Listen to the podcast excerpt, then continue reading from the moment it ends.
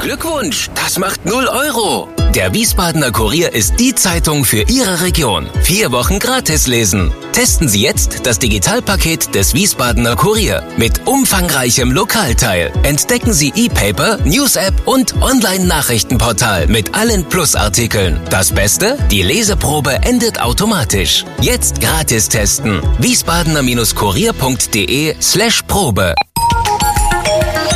Wir sind VRM. Schröder trifft. Warum machen Sie, was Sie machen? Stefan Schröder, VRM-Chefredakteur, trifft in diesem Interview-Podcast spannende Gesprächspartner, die einen besonderen Lebenslauf, etwas Besonderes geschafft oder geschaffen haben. Wir begrüßen als Podcast-Gast Nummer 19 Friedrich von Heusinger, Jahrgang 1958, Beruf Beamter, zurzeit Botschafter des Landes Hessen bei der Europäischen Union. Guten Tag, Herr von Heusinger. Guten Tag, Herr Schröder. Herzliche Grüße in die Landeshauptstadt aus Brüssel.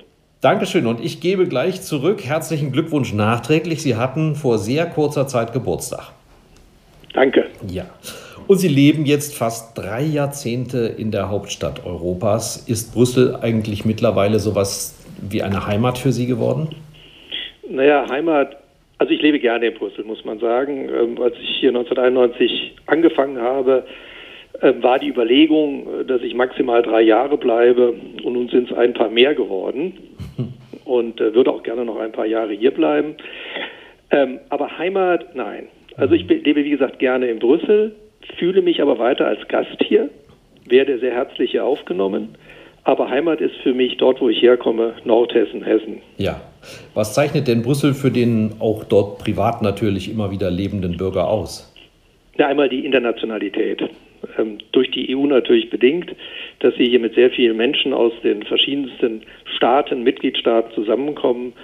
Äh, das macht einfach Spaß und Freude und ist interessant.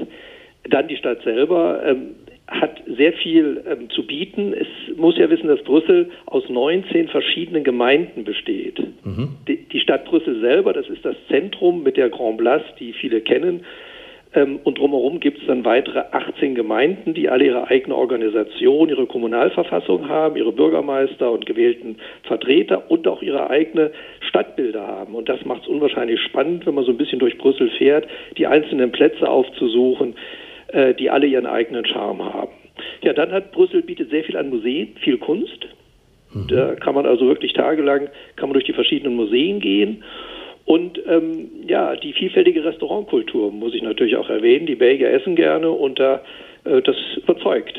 Und da macht es einfach Spaß, das eine oder andere Restaurant aufzusuchen aber auch ganz äh, leger mal auf der Place Jourdan zu sitzen, dort die berühmte Frittenbude Maison Antoine aufzusuchen, sich eine Tüte Fritten mit Freunden oder der Familie zu suchen, äh, auszusuchen, zu kaufen und dann in eins der umliegenden Kneipen zu gehen. Dort darf man mit den Fritten hineingehen oder draußen ah, ja. sitzen auf der Terrasse, muss sich ein Getränk bestellen und dann isst man dort, teilt sich die Soßen die man äh, dort erworben hat. Und ist wirklich ein sehr schöner sozialer Akt. Und da war ich auch schon mit Politikern und wir haben da schöne Abende verbracht. Und insgesamt sind die Belgier und die Brüsseler sehr gelassen und das macht einfach Freude.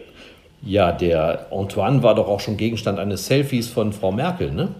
Richtig, als sie beim Europäischen Rat mal etwas Pause hatte, das ist eigentlich sehr selten. Normalerweise ist die Bundeskanzlerin immer sehr eingespannt. Das war ein Europäischer Rat, äh, wo sie mal äh, etwas Zeit hatte. Und da ist sie mit ihrer Delegation äh, eben aus dem Ratsgebäude, was nicht weit entfernt von der Place Jourdan ist, rausgegangen und hat dort an dieser Frittenbude äh, für sich und die Delegation dann äh, Portionen Fritten gekauft. Und da gab es dann ein Foto. Ja. 3,70 Euro ist aber auch ein Wort, ne? Also ich habe gelesen, so viel hat die Tüte gekostet. Ja, Dafür bietet es aber auch Qualität. Also ja. Ähm, ich habe mal ein Schild an, an Maison Antoine gelesen, äh, dass man sich für die Qualität der Kartoffeln entschuldigt, ähm, weil die Ernte so schlecht ausgefallen sei und die Qualität sei nicht so gut und äh, deswegen würden die Fritten nicht ganz so toll sein. Ah, also ja. da legt der, der Belgier schon Wert drauf. Ähm, dazu kommt auch, dass es eine gewisse ähm, ja, äh, Wettbewerb unter den einzelnen Frittenbuden in Brüssel gibt, wer denn nun die besten Fritten macht. Und mhm. da hat auch jeder seine eigene Meinung zu. Klar, das ist eine Wissenschaft für sich. Gibt es denn auch für Sie selbst als alteingesessenen Brüsseler noch Überraschungen? Ja, gerade jetzt in der Corona-Zeit ähm, ist mir aufgefallen, doch wie viel Polizei es in Brüssel gibt. Mhm. Ähm, Brüssel gilt ja als eine Stadt, wo schon das ein oder andere Mal passiert. Ähm, auch da habe ich schon eigene Erfahrungen gemacht. Mir sind zwei Autos von der Straße weg gestohlen worden und mehrere Taschendiebstähle und auch ein Hauseinbruch. Ähm, und da wird immer wieder die Frage gestellt, wie präsent ist die Polizei? Ähm, jetzt während der Corona-Maßnahmen äh, ist die Polizei sehr präsent, kontrolliert. Ähm, und das ist mir dann schon aufgefallen. Ja. ja. Europarat, Europaparlament zeitweise zumindest, Kommission, unheimlich viele andere Institutionen bis hin zur NATO sitzen in Brüssel. Wie lange haben Sie persönlich gebraucht, bis Sie diesen Dschungel überblickt haben? Ja, also würde sagen mindestens ein Jahr. Hm. Nach einem Jahr hatte ich das Gefühl, dass ich so einigermaßen durchblicke und es so einigermaßen verstehe. Aber ein Jahr ähm, hat es schon gedauert und ähm, letztendlich erlebe ich das nach wie vor, dass immer mal wieder etwas, eine Frage auftaucht, wo ich auch sage, jo, das habe ich noch nicht äh, gehört, da muss ich selber mich mal kundig machen, muss ich fragen, ähm, wie es da weitergeht. Mhm. Und Sie haben ja auch schon indirekt ähm, die Medien gescholten, dass die Journalisten, die Ihnen nach Brüssel geschickt werden, doch relativ schnell auch wieder weiterziehen und Sie sagen, das ist eigentlich nicht zu machen, wenn man so Stippvisiten gibt. Also ich würde das gerne sehr allgemein machen. Ich äh, glaube, es ist gut und richtig und wichtig, dass diejenigen, die nach Brüssel kommen, ob es nun Journalisten sind, ob es äh, Vertreter von Institutionen sind, ähm, doch eine gewisse Zeit bleiben, weil man muss sich erstmal sein Netzwerk erarbeiten und das dauert halt. Und wenn man dann nach ein oder zwei Jahren wieder zurückgehen muss, dann hat man wenig, was hat sich das nicht amortisiert. Ähm, und deswegen glaube ich, ist immer ganz gut, wenn man eine gewisse Zeit in Brüssel bleibt. Ähm, manche sehen das anders, ähm, aber ich bin der Meinung, mindestens drei Jahre, das sollte schon sein, mhm. äh, damit man auch wirklich Brüssel erleben kann und auch eben die, die richtigen Fragen stellt und auch die richtigen Wege kennt. Von Bonn, aber auch jetzt Berlin hat man von so einer Art Raumschiff oder Käseglocke gesprochen, unter der Politiker und Journalisten steckten. Kann man das für Brüssel auch so sagen? Ja, also das, das ist schon richtig, dass die EU so eine eigene Welt ist. Ähm, man bewegt sich dort, man, man trifft sich, man bespricht sich, Bekannte kommen aus diesem Umfeld. Ähm, das ist eine eigene Welt und deswegen ist es wichtig auch, dass man aus dieser Welt mal so ein bisschen rausbricht ähm, und eben ähm, auch dann mit den Bürgerinnen und Bürgern zusammenkommt, äh, die dann auch Fragen stellen, die man eigentlich als selbstverständlich ansieht, äh, ja. aber dann doch, wenn diese Frage gestellt wird, man drüber nachdenkt und sagt, ja, da ist doch was dran, da musst du mal drüber nachdenken, diese Ansicht mal berücksichtigen und einbringen. Deswegen ist es immer sehr schön und gut und deswegen freue ich mich immer drauf, wenn, wenn Gäste aus Hessen kommen, mit denen man dann äh, diskutieren kann und Gespräche führen kann, aber auch einfach, dass ich mich mit dem Nachbarn äh, in, in, Brüssel unterhalte und, und, und austausche. Ja, sind wir beim Thema, die Landesvertretung. Sie haben alleine 28 Mitarbeiter dort. Das ist ja ganz schön viel jetzt auf dem Papier zumindest. Muss das sein? Ja, da muss man vielleicht ein bisschen, ein bisschen weiter ausholen. Ähm, da stellt sich ja so ein bisschen die Frage, warum wir überhaupt in, in, in Brüssel sind. Also erstmal muss man sagen, Hessen ist ein, ein europäisch geprägtes Land insofern, dass es mitten in Europa liegt. Also Hessen war ja sehr lange Mittelpunkt der Europäischen Union. Bis zum Beitritt von Kroatien lag der Mittelpunkt der Europäischen Union in der Nähe von Gelnhausen. Mhm. Äh, jetzt liegt er etwas weiter südlich, aber eben Hessen liegt mitten in der Europäischen Union. Und Hessen hängt natürlich auch sehr stark vom, vom Binnenmarkt ab. Also unsere Wirtschaftskraft in Hessen ist stark mit dem Binnenmarkt verbunden und 57 Prozent der hessischen Exporte gehen in den europäischen Binnenmarkt und das bleibt jetzt auch nach dem Austritt von Großbritannien, denn der Binnenmarkt mit 450 Millionen Einwohnern ist einfach wichtig für Hessen. Dann haben wir natürlich eine zahlreiche wichtige europäische ähm, Institutionen in Hessen. Das ist natürlich zum einen die EZB, aber auch dieser Europäische Ausschuss für Systemrisiken, ESRB oder äh, die ähm, Europäische Aufsichtsbehörde für Versicherungswesen, IOPA, die beide in Frankfurt sitzen, auch der einheitliche Bankenaufsichtsmechanismus SSM sitzt in Frankfurt. Daneben haben wir dann das Europäische Raumflugkontrollzentrum ESOC in Darmstadt, wie auch die Wettersatellitenorganisation EUMETSAT in Darmstadt. Also Hessen ist da sehr, sehr europäisch geprägt. Ähm, dann muss man nochmal sich ähm, einfach äh, überlegen, dass rund oder äh, einfach sehen, dass rund 80 Prozent des deutschen Rechts vom europäischen Recht beeinflusst werden mhm. und damit auch das hessische Recht betroffen ist. Und ähm, Hessen aber im europäischen Gesetzgebungsverfahren keine ja, hier vor Ort institutionelle Rolle hat, anders als bei der Gesetzgebung in Berlin, wo, wir, wo Hessen, die Bundesländer über den Bundesrat sehr eng in die Gesetzgebung des Bundes eingebunden sind. Das sind wir hier nicht. Aber gleichwohl wird hier in Brüssel werden eben Gesetze, Verordnungen, Richtlinien entschieden und verabschiedet, die auch für Hessen entscheidend sind und sich dort einzubringen, die hessischen Interessen dort zu vertreten. Darum ist, ist Hessen in Brüssel mit einer Vertretung und da sind auch die 28 Kolleginnen und Kollegen erforderlich. Äh, wenn man dieses ernst nehmen will, dass sich Hessen hier einbringt, dann ist das die Zahl, die wir dafür auch brauchen. Mhm. Und Sie sagen also, es muss eine hessische Dependance geben. Ich glaube, es gibt insgesamt 14 oder 15. Hamburg und Schleswig-Holstein haben sich irgendwo zusammengefunden. Sie, Sie kennen ja auch die bayerische Perspektive. Dort waren Sie 14 Jahre. Ich glaube, im letzten Jahr haben Sie gerade Ihre Bayernzeit eingeholt, weil Sie jetzt für Hessen 15 Jahre in Brüssel sitzen. Können Sie mal an dem Beispiel äh, uns darstellen, warum es tatsächlich wichtig ist, dass jedes Bundesland dort vertreten ist. Was ist jetzt anders bei den Bayern als bei den Hessen beispielsweise? Das ist schon mal die Lage. Bayern ist eine, hat Grenzregionen, zum Beispiel zur Tschechischen Republik. Ja. Da sind ganz andere Fragen aufgetaucht, zum Beispiel als es um, um Förderprogramme ging.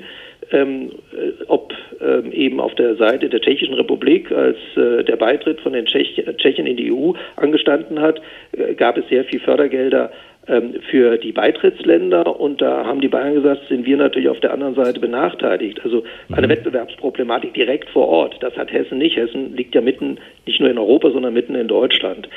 Ähm, dann ist, hat Bayern Gebirge, das hat, hat Hessen nicht. Ähm, wir haben dafür sehr viel Wald. Ja, ja Hessen ja. gehört ja zu den, ist ja das waldreichste Land ähm, in, in Deutschland, wenn man das äh, Waldanteil im Verhältnis zur, zur Größe des Landes äh, sieht. Ja, dann hat Hessen einen Finanzplatz. Ähm, den, den hat Bayern der Form nicht. Das heißt, wir haben hier ganz andere Fragen zu diskutieren, als ich äh, sie bei den Bayern verfolgt habe. Ohne Sie jetzt zu sehr aus der Reserve zu locken, äh, kann man schon feststellen, dass manche Bundesländer europafreundlicher sind als andere?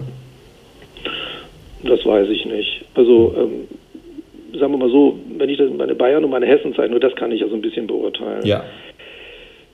Ähm, nun liegt auch meine Bayern-Zeit natürlich, wie Sie sagen, seit 15 Jahren zurück. Mhm. Ähm, da gab es schon immer wieder mal ähm, Auftritte, über die man vielleicht nach, hätte nachdenken müssen, ob die so geeignet waren in Brüssel. Das kann ich von, von der hessischen Seite in keiner Weise so sehen, sondern Hessen hat sich immer sehr konstruktiv, das habe ich erlebt, ja. äh, die Regierung, der Ministerpräsident, äh, die Europaministerin, der Europastaat immer sehr konstruktiv hier eingebracht, äh, immer pro-europäisch, aber dabei auch die hessischen Interessen vertreten. Aber vielleicht darf ich noch einen Satz sagen, nicht nur Bayern, Hessen, sondern insgesamt, warum ähm, jedes, eigene, jedes Bundesland ja. eine eigene Vertretung hat. Und es ist richtig, äh, die Ausnahme ist Hamburg und, und Schleswig-Holstein, die in einem Hans-Office zusammensitzen. Sonst hat jedes, eigene Bunde, jedes Bundesland eine eigene Vertretung, weil wir eben unterschiedliche Interessen haben.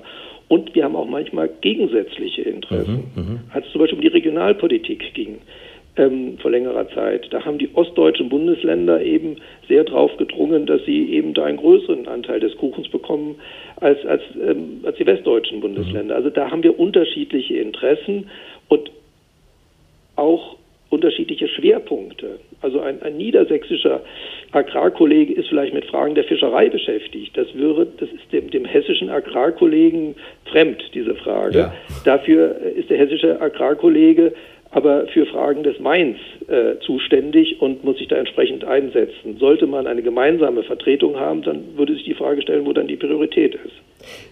Ich glaube, es ist auch von der Personalbesetzung in der Landesregierung abzulesen, dass die Hessen da noch mehr Wert als andere auf ähm, die Präsenz in ähm, Brüssel legen. Eindeutig. Hessen ist das Land, das aus meiner Sicht heraus Europapolitik am stärksten im Kabinett repräsentiert. Ähm, der Ministerpräsident hat mit der Ministerin für Bundes- und Europaangelegenheiten in der Staatskanzlei, Frau Puttrich, ihm eine Ministerin, die für Europa oder für Bund und Europa zuständig ist, berufen. Ja. Und das jetzt in seinem zweiten Kabinett. Auch da eine Kontinuität. Mhm. Also auch nicht wieder gewechselt, sondern eine Kontinuität. Und Frau Puttrich kennt eben Brüssel, genau wie der Europastaatssekretär Weinmeister, ja. der auch zum zweiten Mal als Europastaatssekretär berufen worden ist. Wichtig ist aus meiner Sicht, dass es in der Staatskanzlei ist.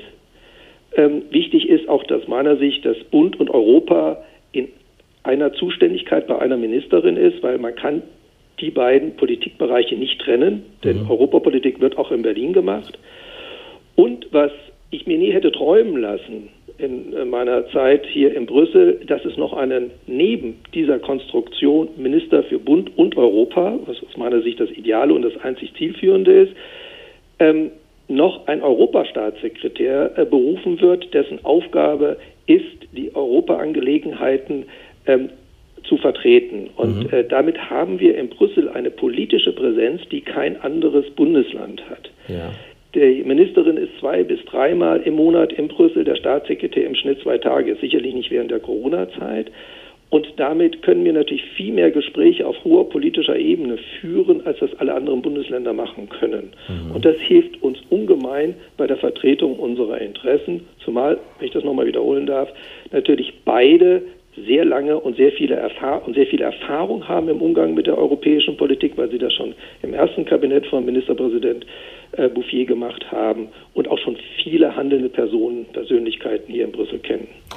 Wie funktioniert denn dieses Treffen? Also Sie sind jetzt, ich nenne Sie jetzt mal Scout oder Sherpa, ähm, vielleicht in manchen Fällen auch der Minenhund. Wie geht man da vor? Und wir nehmen jetzt mal den Normalzustand vor Corona und hoffentlich irgendwann auch nach Corona. Wie kommunizieren Sie, netzwerken Sie? Bei welchen Gelegenheiten ergibt sich das? Ähm, da dienen natürlich zum einen die Veranstaltungen dazu, von denen wir zahlreiche machen oder auch die man dann besucht, dass man da einfach Leute kennenlernt ähm, einfach im, im, Rahmen des äh, Empfangs, der sich meistens an so eine Veranstaltung anschließt, ähm, dass man da einfach mit ihnen Kontakt aufnimmt.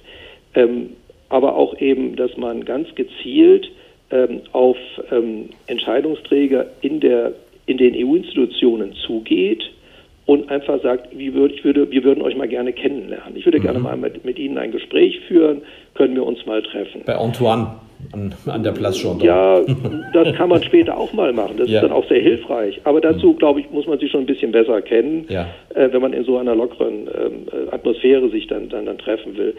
Ähm, uns, uns ist jetzt gerade äh, Ende 2019, Anfang 2020, diese Frage des Netzwerkbildens ist eine unserer großen Aufgaben, weil sich ja die europäischen Institutionen 2019 komplett neu aufgestellt haben. Wir hatten eine Wahl des Europäischen Parlaments im Mai 2019 und zwei Drittel der Abgeordneten sind neu hineingewählt worden. Und für uns sind die Europaabgeordneten mit die wichtigsten Ansprechpartner, wenn es darum geht, eben unsere Interessen einzubringen. Das heißt, unsere Aufgabe war es und ist es, eben unsere Netzwerke dort weiter auszubauen und natürlich die bestehenden Kontakte äh, zu vertiefen. Und dazu haben eben Ministerin Puttrich und Staatssekretär Weinmeister zahlreiche Gespräche mit den Abgeordneten hier in Brüssel geführt, aber auch in Straßburg. Ja. Wir fahren dann auch nach Straßburg und führen da Gespräche. Das Gleiche gilt für die Kommission.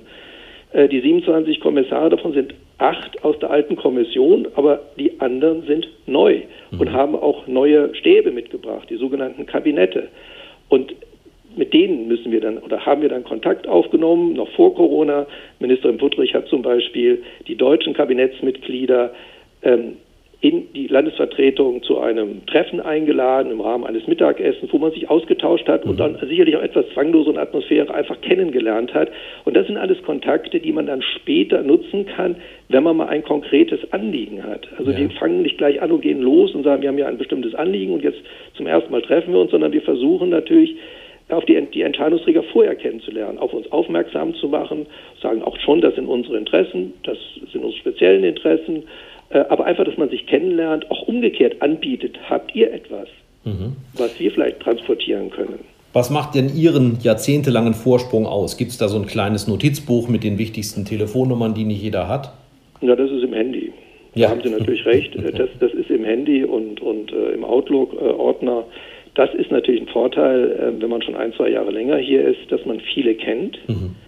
Äh, in den EU-Institutionen, also vor allem in der Kommission und im Rat, äh, Mitarbeiter, die, ähm, die man kennengelernt hat, als sie Referenten waren. Ja. Als ich Referent war, waren Sie Referenten, so hat man sich kennengelernt und dann macht der eine oder andere, kriegt dann andere ähm, Funktionen Und ähm, ja, und man bleibt aber weiter äh, mhm. im Kontakt und vielleicht hat man sich auch irgendwann mal geduzt, weil man zusammen bei Antoine ja. zusammen Fritten gegessen hat und ein Bierchen zusammen getrunken mhm. hat und dann hat man sich vielleicht auch, dann duzt man sich auch und das hilft natürlich dann einfach bei der späteren äh, Kontaktaufnahme, wenn man dann ein konkretes Anliegen hat.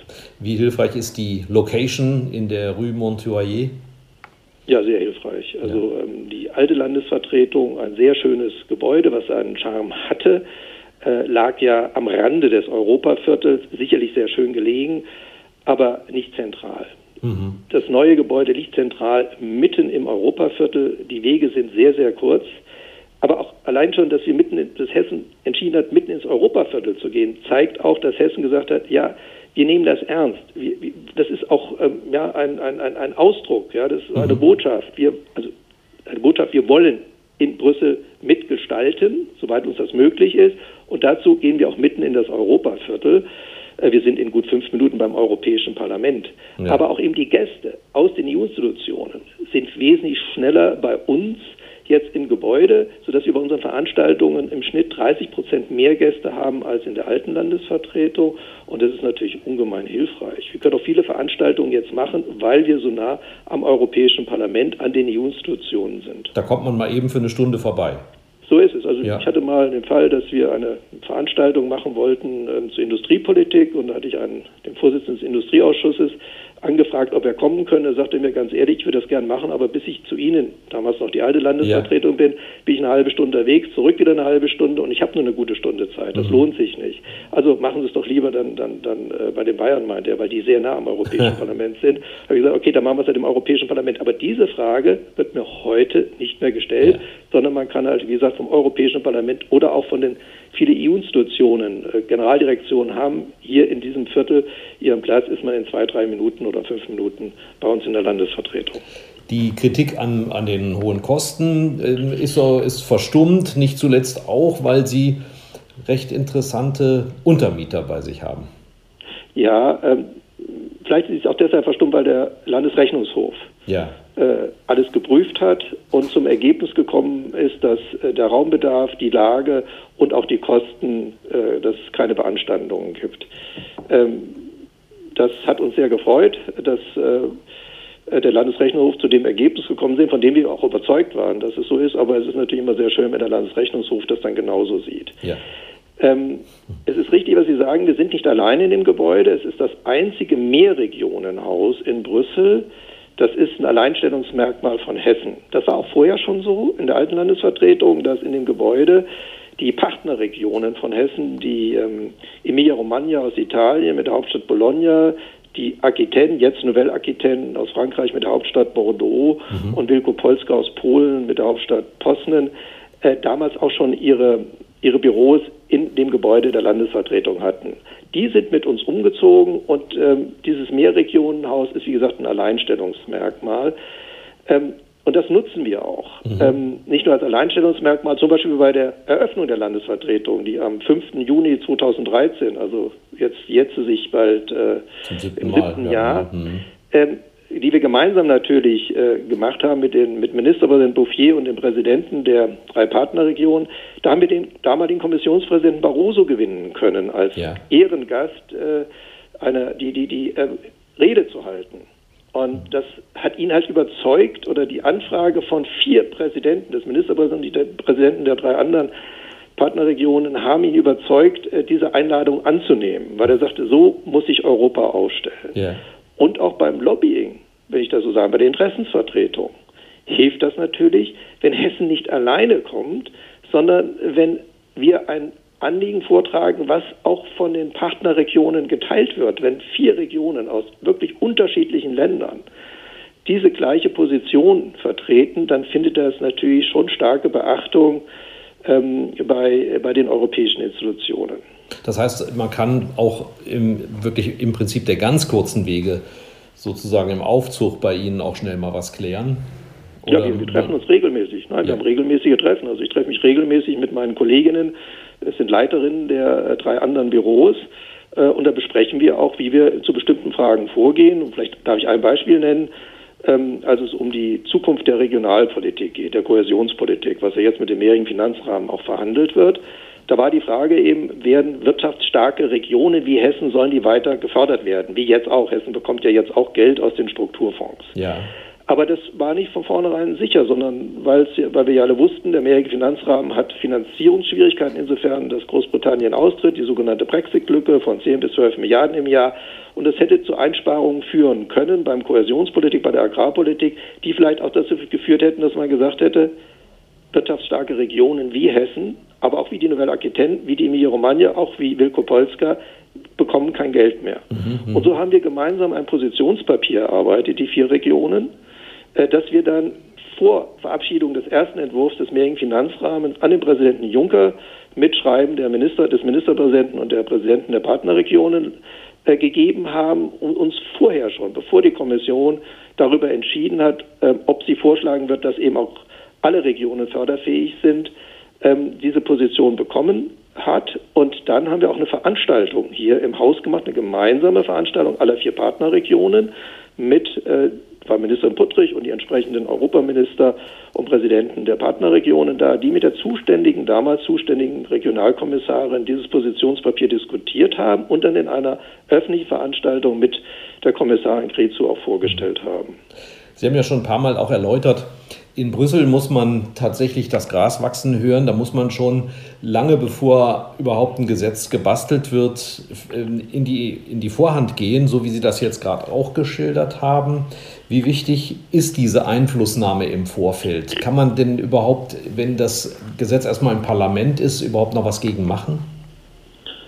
Oder also dafür? Also, es gibt natürlich verschiedene Phasen der Möglichkeit der Einflussnahme und der Interessensvertretung. Ähm, die Ideale ist natürlich, dass Sie, bevor die Kommission einen Vorschlag verabschiedet, und Sie wissen, nur die Europäische Kommission hat das Initiativrecht für europäische Gesetze, also Verordnungen und Richtlinien. Das Parlament das kann da nichts machen, ja. Das Parlament im Gesetzgebungsverfahren ist das Parlament ja. natürlich beteiligt, aber nicht bei der Initiative. Mhm. Ähm, das ist, äh, muss man so hinnehmen. Also kann man sich darüber streiten, ob das heute noch zeitgemäß ist, dass nicht wie auch äh, in den Mitgliedstaaten wie in Berlin oder wie auch in Wiesbaden aus dem Landtag heraus äh, die die Fraktionen Gesetzgebungsvorschläge machen können. Mhm. Das ist für uns eigentlich selbstverständlich. Auf der europäischen Ebene ist das bisher nicht vorgesehen, vielleicht bei einer nächsten Vertragsreform. Könnte ich mir gut vorstellen, aber das wird man dann sehen. Im Moment geht es nicht. Im Moment hat das nur die Kommission. Und sie entscheidet dann, lege ich was vor oder lege ich nichts vor. Und wenn ich was vorlege, vorschlage, wie sieht das inhaltlich aus? Und Sie kennen ja den Spruch, wer schreibt, der bleibt. Das heißt, mhm. mit dem ersten Entwurf gibt man natürlich eine bestimmte Diskussionsrichtung vor. Und wenn man da schon mitbekommt, und das ist ja unsere Aufgabe, woran arbeitet die Kommission? Und das ist jetzt auch kein, kein Geheimnis, weil die Kommission da sehr transparent ist. Aber dass wir durch unsere Kontakte in die Generaldirektionen hinein mitbekommen, jetzt wird ganz konkret an diesem Vorschlag gearbeitet und man überlegt sich diese und diese Richtung. Dass wir dann sagen, ja, das ist gut, aber da müsst ihr vielleicht noch das und das aus hessischer Sicht berücksichtigen oder allgemein berücksichtigen, weil das hätte die und die Konsequenzen.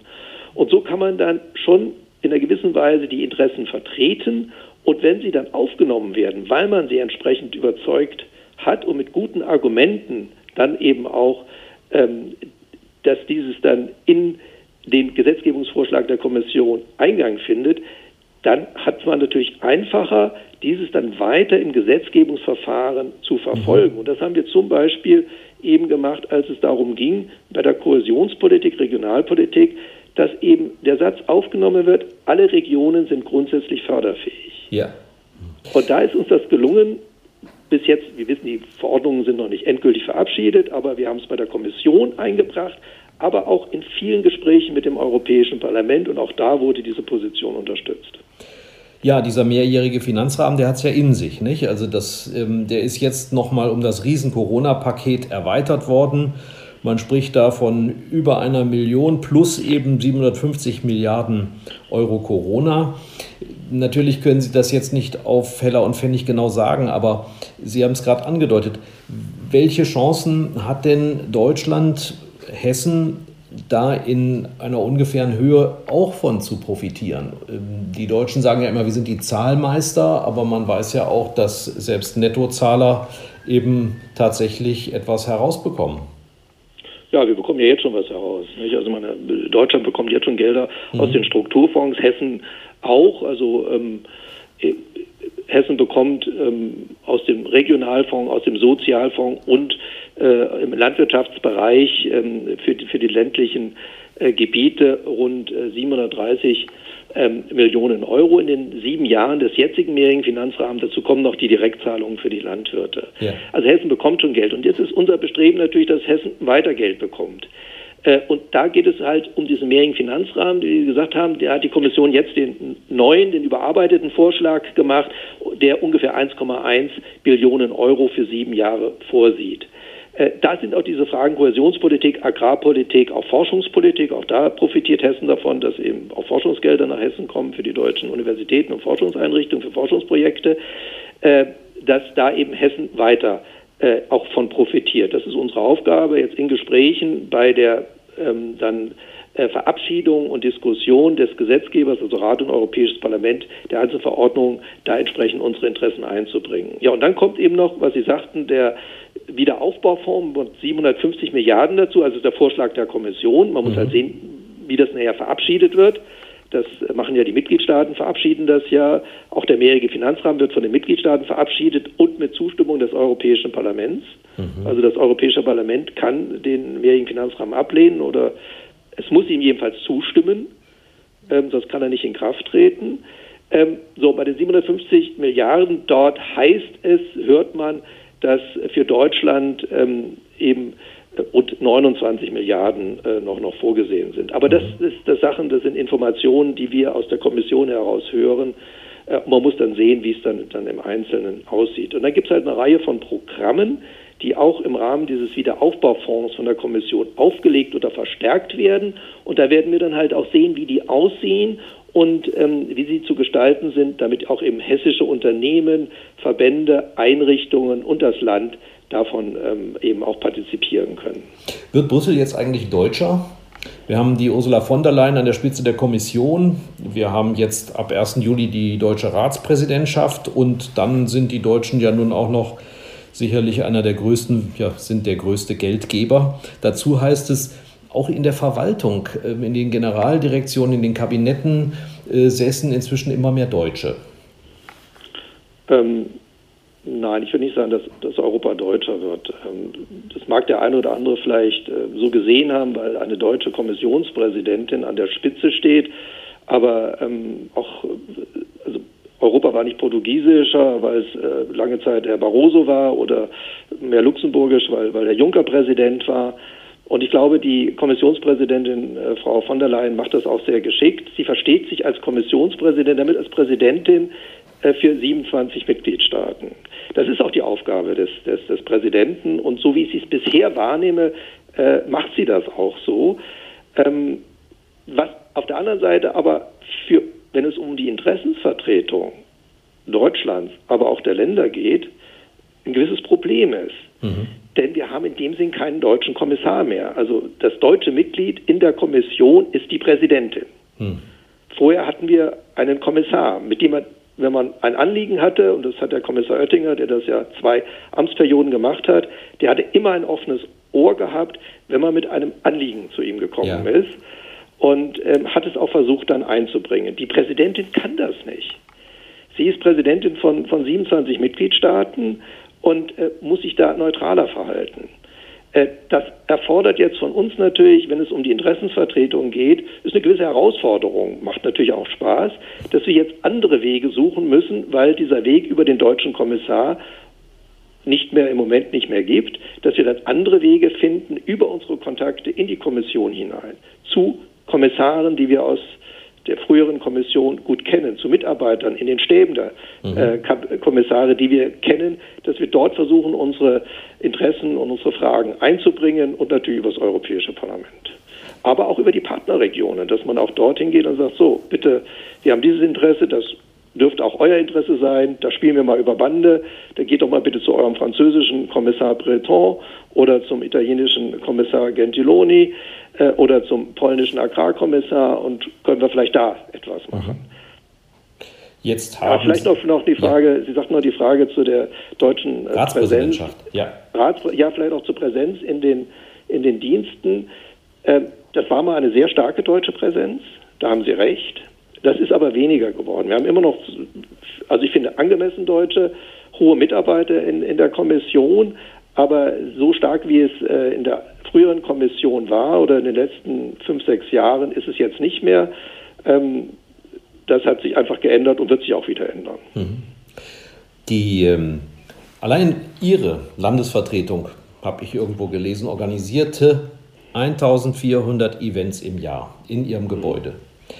Und jetzt gibt es ein paar Online-Livestreams, Veranstaltungen, aber sie sind ja mehr oder weniger auch von 100 auf fast null runtergebremst worden. Wie kann man denn jetzt noch netzwerken? Ist das Telefon jetzt das Allheilmittel?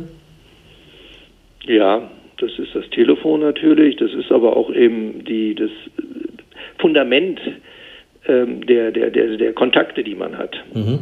Ja, äh, dass man dort eben netzwerken kann. Und da ist wieder ein Vorteil, wenn man den einen oder anderen kennt, denn es gab jetzt weiter Interessen. Also es ging jetzt zum Beispiel ähm, der Medienstaatsvertrag, äh, der ja von der, die den Länder verabschiedet haben, der musste von der Kommission genehmigt werden. Und da hatte die Kommission ein paar Fragen, ähm, die wir dann äh, im, im Telefonaten ähm, äh, im, im regeln konnten, so dass die Kommission äh, also ihn jetzt also keine Beanstandungen ja. Dann dann hatte. Äh, das ist dann eben sehr hilfreich. Aber ähm, wir haben aus einer Not die Tugend wenn ich das mal so sagen darf. Und äh, eine Kollegin kam auf die Idee und sagte, ja, dann machen wir doch diese Online-Veranstaltungen. Ja. Und da war Hessen ähm, die ersten, die das äh, ähm, hier in Brüssel ähm, unter den Landesvertretungen angeboten haben, dass wir, wir verstehen uns ja als hessische Landesvertretung äh, mit den Events eben als, als Ort, wo man Themen besetzt, wo man Themen diskutiert, Plattform für die Diskussion. Äh, in der Form, wie wir das vor Corona gemacht haben, können wir das nicht mehr machen, aber mit Online haben wir, das, haben wir ein ähnliches Angebot eben an die Brüsseler Entscheidungsträger, an unsere Ansprechpartner in Brüssel, aber auch in Deutschland und weltweit, in mhm. ganz Europa äh, gegeben. Wir haben jetzt zehn Veranstaltungen gemacht und eben wichtige Themen wie den Green Deal, wie Corona äh, oder welche Auswirkungen Corona auf den Parlamentarismus hat, ähm, Fake News, äh, aber auch Rassismus und, und Antisemitismus im Netz, äh, Themen, die wir dort angesprochen haben, jetzt auch die Brexit-Verhandlungen, Stand der Brexit-Verhandlungen und wir hatten jetzt vor kurzem den deutschen EU-Botschafter, der ähm, einen Ausblick auf die deutsche Ratspräsidentschaft, die ja jetzt in äh, vier Wochen am 1. Juli beginnt, gegeben hat. Ja, und die haben auch eine hohe Einschaltquote, die Veranstaltungen, ja? Unterschiedlich, so wie bei Veranstaltungen, die auch. Wir haben mal 100 Gäste und wir haben mal 700 äh, Einschaltungen gehabt mhm. und oder vor Ort mal 300, 400 Gäste. Ja. Sie haben vorhin schon mal gesagt, die Poli und man kann nicht sagen, dass man kann das natürlich, weil es ja weiter auf der Website der Staatskanzlei verfügbar ist, man kann ja. all diese ähm, Livestream-Veranstaltungen dann auch nochmal nachschauen. Kann man jetzt auch noch als Hinweis geben, nicht, dass man auf ja. der Seite der Landesregierung auch diese Streams noch als Datei findet. Genau. Unter Aktuelles aus Brüssel findet man einen kleinen Bericht dazu und dann den Link mhm. zu, zum entsprechenden ähm, Stream. Sie haben vorhin die Polizeipräsenz, die erhöhte in Brüssel erwähnt. Wie geht denn Brüssel generell mit Kontaktregeln, Maskenpflicht etc. in Corona-Zeiten um, wenn Sie das so mit unseren Verhältnissen vergleichen? Wesentlich strenger. Also ich war jetzt vor kurzem zum ersten Mal wieder in Deutschland. Ähm, ich habe an einer Sitzung des Europaausschusses des Hessischen Landtags teilgenommen, deswegen war ich mal wieder in Wiesbaden letzte Woche gewesen ähm, und habe dann auch ähm, meine Eltern in Kassel äh, mal wieder besucht äh, letztes Wochenende. Also seitdem ich, also seit äh, Februar war ich dann, dann nicht mehr in Deutschland gewesen. Und ja, und wenn ich das mit Brüssel vergleiche, dann ist Brüssel doch, wird wesentlich strenger auch kontrolliert und ähm, sehen auch weniger Menschen auf den Straßen, viel mehr mit Masken und in den ähm, Parks oder auch auf den Straßen wird man angesprochen, wenn man keine Maske trägt. Wenn man in den Parks mit, ähm, mit, mehr, mit einer Gruppe zusammensteht, äh, kommt die Polizei und weist einen oder auch ähm, ähm, Mitarbeiter der, der, der, der Park. Äh, ähm, Residenzen weil, wird, wird man darauf hingewiesen, dass man das bitte zu unterlassen hat. Mhm. Und es gab auch ähm, direkt, äh, als Corona eben hier auch in Belgien akut wurde, ähm, gab es die Weisung der belgischen Regierung, dass bis Ende April, äh, bis Ende März Homeoffice zwingend ist und ah, ja. Ausnahmen äh, nicht gemacht werden kann. Das ist jetzt wieder anders. Äh, jetzt ist Homeoffice nicht mehr zwingend, es wird immer noch gewünscht, aber äh, die Kolleginnen und Kollegen können auch wieder in die Büros gehen. Jetzt muss man ja leider sagen, dass Brüssel Kummer gewohnt ist. Nicht? Die islamistischen Übergriffe, Messerattacken, Schüsse, Bombenattentate, Demonstrationen, natürlich auch die ganzen Gipfeltreffen, die zu Einschränkungen im öffentlichen Leben führen. Wenn Sie das jetzt mal vergleichen mit dem, mit dem aktuellen Status, ist da die Corona-Quarantäne nochmal eine Steigerung dessen? Nein, das würde ich so nicht sehen. Das kann man, glaube ich, nicht vergleichen. Ähm, es ist wesentlich ruhiger natürlich. Also sehen weniger Menschen auf der Straße.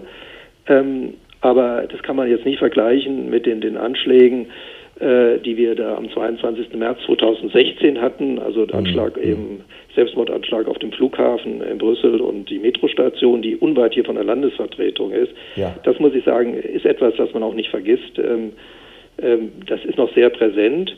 Und wird, da wird man immer wieder daran erinnert, weil dann in der Folge äh, permanent äh, Soldaten durch Brüssel patrouillieren. Mhm. Und das ist, ja. Ist schon etwas, ein, für mich als Deutscher muss ich ehrlicherweise sagen, ein ungewohntes Bild. Also Polizeipräsenz ja, aber Soldaten, die in einer Stadt ähm, äh, präsent sind und patrouillieren, finde ich schon ungewohnt. Und Homeoffice haben Sie damals auch gemacht, notgedrungen, nicht? Nein, das war nur ein, zwei Tage. Ja. Ähm, bis, bis sich die Lage geklärt hat. Nein, das kann man, das, so Homeoffice wie heute kann man damit überhaupt nicht äh, vergleichen. Und äh, muss auch sagen, Homeoffice ist auch für die Tätigkeit einer Landesvertretung nicht geeignet. Ja. Denn wie wir ja schon, schon äh, besprochen haben, besteht halt unsere Aufgabe sehr stark darin, Kontakte zu knüpfen, Kontakte zu halten, Gespräche zu führen, Informationen zu bekommen, im Parlament anwesend zu sein, an den Ausschusssitzungen teilzunehmen vor Ort mit den Abgeordneten, mit ihren Mitarbeitern zu sprechen, sich mit ähm, Vertretern der Europäischen Kommission, mit Mitarbeitern der Kommission, des Rates zu treffen, aber auch mit anderen Regionen sich zu treffen, auch mit ähm, Verbandsvertretern, mit Vertretern der deutschen EU-Botschaft, der ständigen Vertretungen sich auszutauschen. Alles das geht natürlich jetzt äh, unter Corona-Zeiten nicht und auch nicht vom Homeoffice, auch wenn man das ein oder andere Telefonat machen kann. Aber es ist was ganz anderes, wenn man sich gegenübersteht oder in einer Gruppe ist und diskutiert. Wir kommen zu der Rubrik auf ein Wort. Sie kennen die Spielregeln, das heißt, ich werde sie nochmal wiederholen. Diese sechs Fragen, die ich Ihnen stelle, die auch auf Ihre Person bezogen sind, sollen Sie möglichst nur mit einem Wort jeweils beantworten. Es ist noch keinem gelungen, also es ist keine Schande, wenn es auch Ihnen heute nicht gelingt, aber Sie sollen möglichst wenige Worte darüber verlieren und sehr pointiert antworten. Sind Sie bereit? Ja, muss ich wohl. Vor was haben Sie am meisten Angst? Ähm, Krankheit und Unglück in der Familie. Was ist Ihnen eine Sünde wert? Ein gutes Abendessen im Kreise der Familie und mit Freunden. Jeder Mensch ist eitel. Woran erkennt man das bei Ihnen? Ja, wenn, dann vielleicht, dass ich versuche, ähm, meine Glatze zu verbergen. Welcher Mensch ist Ihr Vorbild? Meine Eltern. Und was hätten Sie beruflich gerne getan, wenn Sie das, was Sie aktuell machen, nicht tun würden? Dann wäre ich gern Geschichtslehrer geworden. Ihr größter Wunsch fürs Alter? Geschichte, Zeitgeschichte zu studieren. Da haben wir eine große Schnittmenge. Sehr gut. Die Landesvertretung gibt es interessanterweise erst, sage ich mal, in der Form seit 1989. Zwei Jahre später schon betreten Sie Brüsseler Boden, ähm, aber für den Freistaat Bayern. Sie kommen doch aus Lohfelden bei Kassel. Wie kam es dazu? Ja, ich bin dort groß geworden. Bin, wie gesagt, äh, Lohfelden ist neben meine Eltern. Habe ich übrigens auch noch meinen äh, deutschen Wohnsitz. Ähm, und ähm, habe auch in Kassel dann, dann Abitur gemacht. Ähm, aber dann hat mich die ZVS zum Jurastudium nach Erlangen, also nach Mittelfranken in Bayern geschickt. Mhm. Und dort habe ich dann Jura studiert, auch die Referendarszeit äh, verbracht und ähm, ja, habe dann das Angebot bekommen, in das bayerische Sozialministerium zu wechseln und bin dort ähm, in das gerade neu eingerichtete Europareferat des bayerischen Sozialministeriums 1989 äh, gekommen. Und so bin ich zu Europa gekommen und äh, habe das dort zweieinhalb Jahre in München gemacht Und dann ähm, hat man mich an die bayerische Vertretung nach Brüssel geschickt als äh, Spiegelreferent des bayerischen Sozialministeriums. Damals hieß es, das war auch mit mir so vereinbart, mindestens zwei, maximal drei Jahre. Ja, so ist es halt ein bisschen länger geworden. Sie haben es gerade erwähnt, Spiegelreferent. Können Sie diesen Begriff mal erklären, weil der taucht ja auch relativ häufig in Verbindung mit den hessischen Mitarbeitern Ihrer Landesvertretung auf? Ja, vielleicht muss ich da ein bisschen weiter ausholen, wenn ich darf. Ähm, das hat was zu tun, wie Hessen seine Europapolitik ähm, aufgestellt hat. Also wir haben ja schon über die Spitzen gesprochen, Ministerin Puttrich und Staatssekretär Weinmeister. Und dann hat man ähm, mal entschieden, dass in jedem Ministerium ein Europakoordinator eingerichtet wird, der der zentrale Ansprechpartner für alle Angelegenheiten der europäischen Ebene für das jeweilige Ministerium ist. Und die Koordinierung dieser Europapolitik und die Zusammenarbeit mit den EU-Koordinatoren läuft dann in der Europaabteilung der Staatskanzlei bei Ministerin Puttrich, weil es ist die Schwesterabteilung zur Landesvertretung in Brüssel. Und dann hat man gesagt, dass jedes Ministerium einen Mitarbeiter, eine Mitarbeiterin an die Landesvertretung in Brüssel schickt, der oder die die Angelegenheiten seines Hauses, seines Ministeriums in Brüssel verfolgt. Und so haben wir hier in der Landesvertretung, das macht auch so ein bisschen die Anzahl von 28 aus, aus jedem Ministerium eine Kollegin, einen Kollegen, die auch Experten in dem Bereich sind und so natürlich in der Lage sind, auch gut einschätzen zu können, was auf der europäischen Ebene sich da bewegt. Und äh, die sind natürlich dann auch für eine Zeit lang äh, mit dem Wohnsitz Brüssel ausgestattet. Genau, das ähm, der, es gibt einen Kabinettsbeschluss dazu, der das so vorsieht, äh, und er sagt mindestens drei Jahre, maximal fünf Jahre, weil ein gewisser Wechsel ist auch äh, gut. Das heißt, dann nach fünf Jahren, wenn die Kolleginnen und Kollegen dann wieder in ihre Häuser zurückgehen, nehmen sie natürlich viel Brüssel-Erfahrung mit und können die dort eben sehr gut einsetzen. Ich weiß noch, als die Ursula von der Leyen letztes Jahr in die Kommission wechselte, konnte sie damit beeindrucken, dass sie sogar in Brüssel vor vielen, vielen Jahren zur Schule gegangen ist, weil ihr Papa dort in Brüssel auch für die EU tätig war. Können Sie sich vorstellen, dass eins Ihrer Kinder auch mal in der EU Karriere macht, weil der Papa da tätig ist? Also es ist tatsächlich so, dass meine ältere Tochter ähm, in Brüssel arbeitet. Ich ähm, glaube jetzt nicht, weil der Papa da äh, auch ist, sondern ähm, weil sich das bei ihr so ergeben hat. Vielleicht ein bisschen, weil wir oft drüber gesprochen haben. Sie hat äh, nach ihrem Studium, was sie in Frankreich gemacht hat, hat sie für ein Unternehmen gearbeitet und war in der EU-Vertretung dieses Unternehmens in Brüssel tätig. Ähm, wechselte dann, äh, als sie dann in Paris in der Zentrale war, dann ähm, wurde sie von einem Generaldirektor der Europäischen Kommission gefragt, doch in seinem Team mitzuarbeiten. Und das hat sie eine Zeit lang gemacht und äh, arbeitet jetzt für einen Europaabgeordneten im Europäischen Parlament. Also wir sollten uns diesen Namen merken. Trägt sie noch den Namen des Vaters?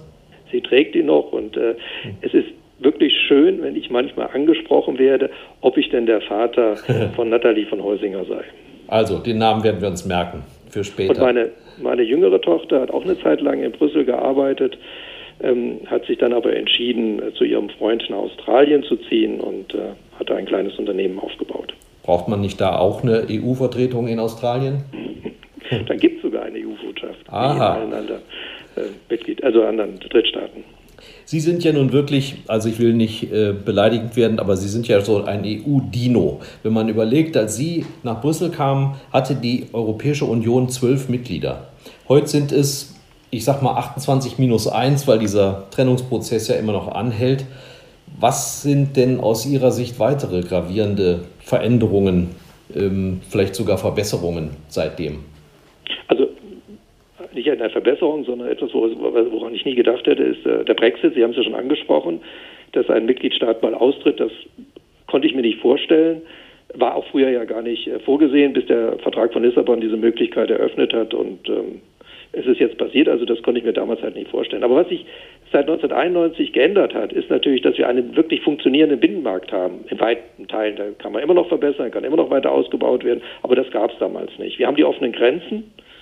Ähm, als ich nach Brüssel gezogen bin, wurde ich noch an der Grenze zu Belgien aufgehalten und ich musste eine Zollerklärung vorlegen, was ich alles in meinem Haushalt hatte. Dreifache Ausfertigung. Das ist einfach heute nicht mehr so. Auch, dass man heutzutage selbstverständlich im Ausland studiert, ähm, nicht nur Erasmus, sondern auch länger studiert, das äh, gab es damals nicht. Wir haben den Euro. Mhm. Ähm, die Europäische Union hat insgesamt mehr Zuständigkeiten bekommen Ähm, die Ländervertretungen übrigens sind auch anerkannt. Das war 1991 auch noch nicht so ganz einfach, wenn man kommt, man sagt, ja, ich komme jetzt hier für eine Landesvertretung und hätte gerne mal ein Gespräch und möchte mich mal einbringen und hätte mal eine Frage. Da wurde oft gesagt, nein, also wer seid ihr und äh, mit euch reden wir nicht und das ist jetzt nicht wichtig, sondern wenn dann nur mit dem Mitgliedstaat Bundesrepublik Deutschland. Das hat sich geändert. Wir sind anerkannte Gesprächspartner, man kommt auch auf uns zu. Ähm, wir können mit jeder Zeit, also ich habe immer nur offene Türen gefunden. Das hat sich geändert, ja. Und dann, was ich eben besonders wichtig finde, ist, das Europäische Parlament ist zu einem richtigen Parlament geworden. Das war 1991 noch nicht der Fall. Da hat es äh, nur sehr begrenzte Möglichkeiten, die Gesetzgebung mitzuentscheiden. Und heute ist das Europäische Parlament weitestgehend gleichberechtigter Gesetzgeber wie der, mit, dem Europä äh, mit dem Rat. Damals hieß es, hast du einen Opa, schick ihn nach Europa, ne? Da das hieß so, das ist aber heute überhaupt nicht mehr der Fall. Ganz im Gegenteil, man stellt ja fest, dass es auch ähm, ja, Auswahlentscheidungen gibt, wer für wen äh, nach Brüssel gehen kann. Mhm. Kann man eigentlich zu solch einer Einrichtung oder solch einer Körperschaft äh, eine emotionale Beziehung aufbauen im Sinne von ich liebe Europa, ich liebe EU? So würde ich das nicht sagen. Ich bin begeisterter und glühender Anhänger der europäischen Idee. Mhm. Wo liegen denn in den nächsten Jahren aus Ihrer Sicht die größten Chancen für uns als Europäische Union? Naja, also ähm, Europa hat zum einen gezeigt, dass es immer wieder mit Krisen fertig wird.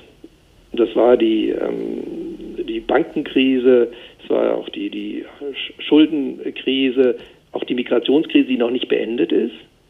Das war ein großes Problem, aber ähm, man ist da einen großen Schritt weitergekommen, das ist auch die Corona-Krise.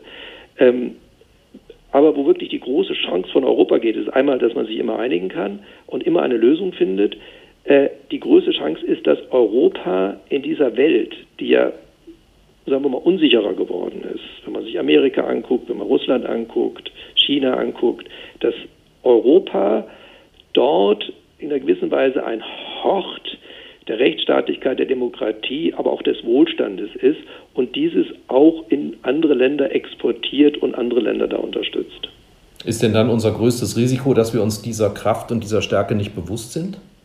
Ich glaube, man ist sich dieser Kraft dieser Stärke schon bewusst.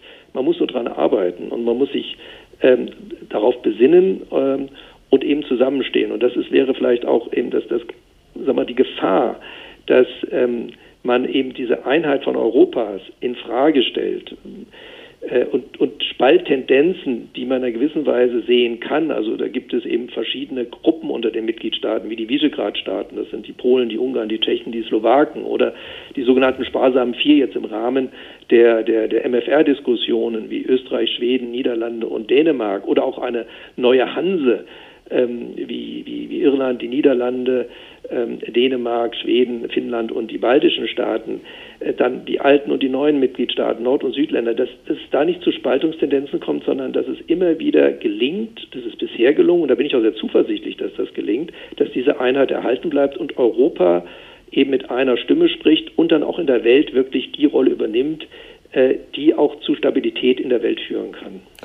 Wir sind ja in Deutschland jetzt nicht die schlechtesten Europäer, wenn man so Umfrageergebnisse mal in Betracht zieht. Aber man kann ja immer noch ein Schüppchen drauflegen. Was wäre denn Ihr Rezept, wie man in Deutschland, aber vielleicht auch in anderen Ländern mehr Sympathie für diese europäische Idee ähm, entwickelt? Ja, immer wieder daran erinnern, was, was Europa ausmacht. Das, ähm, auch wenn für manche es einfach selbstverständlich ist, aber dass diese europäische Idee äh, des äh, Friedens äh, seit 75 Jahren, also in diesem Jahr jährt sich ja nun das Ende des Zweiten Weltkriegs zum 75. Mal, äh, dass das im Grunde das Fundament der Europäischen Union darauf immer wieder hinweisen, äh, aber auch eben auf den Wohlstandsmotor, den die Europäische Union ausmacht, für alle Mitgliedstaaten, auch wenn das unterschiedlich ist. Gerade übrigens auch für Deutschland. Deutschland ist das Land, das am meisten vom Binnenmarkt profitiert. Das muss man immer wieder sehen. Ähm, da immer wieder darauf hinweisen ja, und dann so viel wie möglich Bürgerinnen und Bürger nach Brüssel bringen und ihnen vor Ort, mit ihnen vor Ort über Brüssel sprechen. Und natürlich auch in den Mitgliedstaaten noch mehr als bisher äh, über Europa sprechen und diskutieren, weil ich sagen muss, die Berichterstattung über Europa ist schon wesentlich besser geworden, als ich sie 1989, 91 kennengelernt habe. Da wurde kaum in den Zeitungen, im Fernsehen über Europa berichtet. Das ist heute ganz anders. Gleichwohl kann ich mir vorstellen, dass das noch weiter ausgebaut wird, sodass der Bürger immer wieder auf Europa hingewiesen wird, über europäische Bewegungen, Entwicklungen informiert wird und sich dann auch einbringen kann. Und da spielt zum Beispiel die Zukunftskonferenz, glaube ich, kann eine große Rolle spielen. Ähm, ist ja geplant, eine Konferenz zur Zukunft der EU durchzuführen, bei denen die Bürgerinnen und Bürger eine große Rolle spielen, wenn sie dann, wenn es darum geht, wie soll man sich zu den großen Fragen wie Green Deal, Umweltschutz, Klimawandel, Migration, Digitalisierung einstellen, soll Europa neue Zuständigkeiten bekommen. Wenn es jetzt gelingt, die Bürgerinnen und Bürger da wirklich mit einzubeziehen, äh, und daraus dann die entsprechenden Schlussfolgerungen ziehen, dann glaube ich, äh, ist das sehr hilfreich, um die Bürger weiter von, von Europa zu überzeugen. Also Zukunftskonferenzen darauf achten, wenn die Einladungen kommen zu den Town Hall Meetings und vor allen Dingen gucken Sie jetzt schon mal, wann man Brüssel besuchen kann, wenn ein bisschen weniger Virus umherschwirrt und vielleicht kommen Sie, meine Damen und Herren, auch mal in den Genuss, auf die sagenhafte Dachterrasse der Landesvertretung steigen zu dürfen. Das ist eine Reise nach Brüssel wert. Und zum Schluss Friedrich von Heusinger hatte vor kurzem Geburtstag. Sie dürfen sich etwas wünschen für die EU, EU und Europa. Ja, dass Europa ähm, die Einheit bleibt, die es ist, und dass diese europäische Friedensidee, die wir seit 75 Jahren ähm, nach Kriegsende erleben dürfen, dass uns das erhalten bleibt für unsere Kinder und Enkelkinder und Urenkel und so weiter. Ja, vielen Dank nach Brüssel an Friedrich von Heusinger. Bleiben Sie gesund. Herzlichen Dank für die Möglichkeit, das Gespräch zu führen und bleiben Sie gesund. Danke. Ein Angebot der VRM.